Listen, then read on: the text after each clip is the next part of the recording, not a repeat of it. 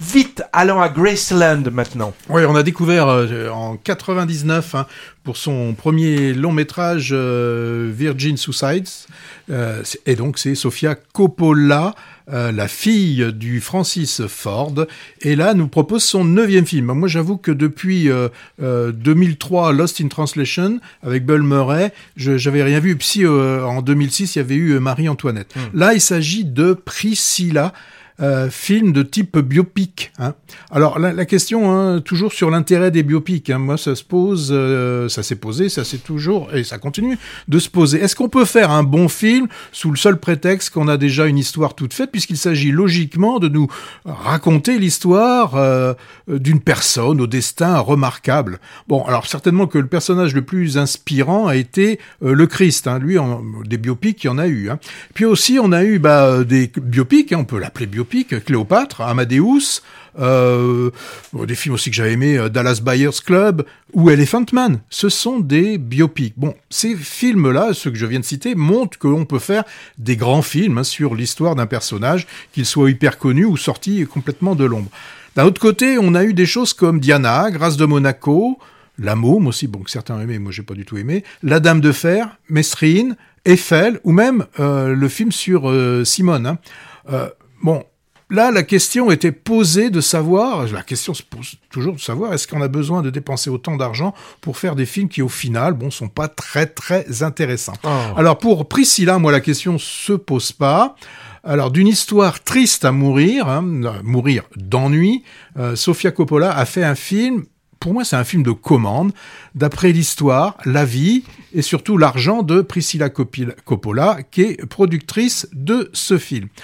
Donc le film est inspiré de la vie de cette très jeune fille qui, s'ennuyant fermement dans une base américaine en Allemagne, tombe plus ou moins amoureuse, folle du chanteur à la voix d'or, le trémoussant, agité du bassin qu'est Elvis Presley amoureuse folle, c'est ce qu'on nous dit, mais bon, à l'écran, enfin, je veux dire, sa folie d'amour, elle est pas, c'est pas tellement évident, elle est complètement, ah, bon. Euh, alors après cette partie allemande, quasiment tourné qu'en un intérieur, dans des intérieurs sombres. Alors ce qui est un mm. peu dommage parce qu'on pense que ils ont dû faire des efforts de déco, etc. Mais c'est dans c'est dans le noir. C'est fait exprès la sombritude. Oui, mais dans dans, dans ce cas-là, c'est pas la peine de faire. Non, bah attends, faut... non, bon, non. Non. je, je, reviendrai. Ouais, tu reviendras là-dessus, ouais. Alors, euh, on passe très vite sur un voyage en première classe, et là, c'est l'arrivée à Graceland, Memphis, Tennessee. Euh, une demeure un peu comme celle d'Autant n'emporte le vent, mais là, avec une déco qu'on peut dire très chargé, hein, c'est, mais c'est la déco choisie, choisie par l'Elvis. Et là, à nouveau, c'est l'ennui pour cette Priscilla, mhm, mhm. délaissée par son mari. Elle s'ennuie, elle s'ennuie, elle s'ennuie. Elle prend les médicaments que lui donne euh, son Elvis Presley, et tout ça, ça dure deux heures. Voilà.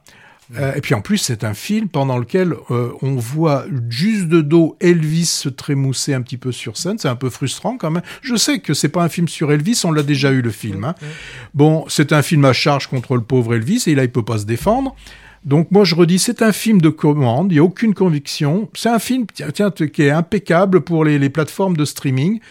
Euh, donc je reconnais, je reconnais que Sophia a bien rendu l'ennui de l'héroïne. Ah. On s'ennuie autant qu'elle. Bon, tu déroges au cahier des charges de movies hein, en fustigeant un film que tu n'as pas aimé. Je vois qu'on résiste pas au plaisir de faire son char en sol. Je te trouve bien sévère avec Sofia Coppola. Du coup, je vais apporter C'est simplement parce que c'est Sofia Coppola que tu vas dire des choses. Non, euh, non. Cette réalisatrice, elle s'intéresse depuis le début à faire le portrait de jeunes filles plutôt glamour, mal à l'aise dans leur prison dorée. C'est un peu son fond de commerce, avec peut-être un parfum d'autobiographique, hein, puisqu'elle vient aussi d'une famille dorée. C'était le cas, tu l'as dit, de Virgin Suicide, puis de Marie-Antoinette également.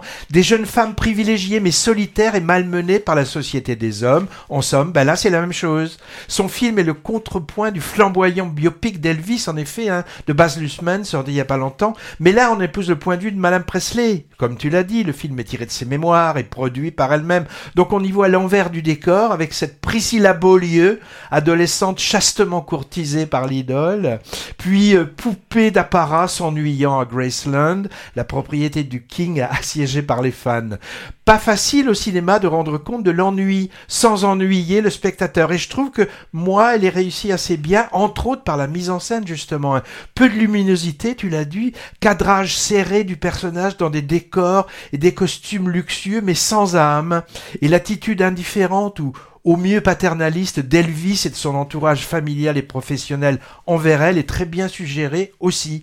Le tout dans un style très épuré, presque clinique. Hein. Elle, quand je dis elle, c'est Sofia Coppola, metteuse en scène. Elle a réussi à me donner de l'empathie pour ce personnage dans la base. Je me moque comme de l'an 40. Et les deux interprètes principaux sont très bons, tu peux pas nier, Patrick. Elle, Kylie Spiney, petit bout de femme de 1m52, très crédible en Lolita Triste, récompensée de la coupe Volpi à Venise. C'est le prix d'interprétation.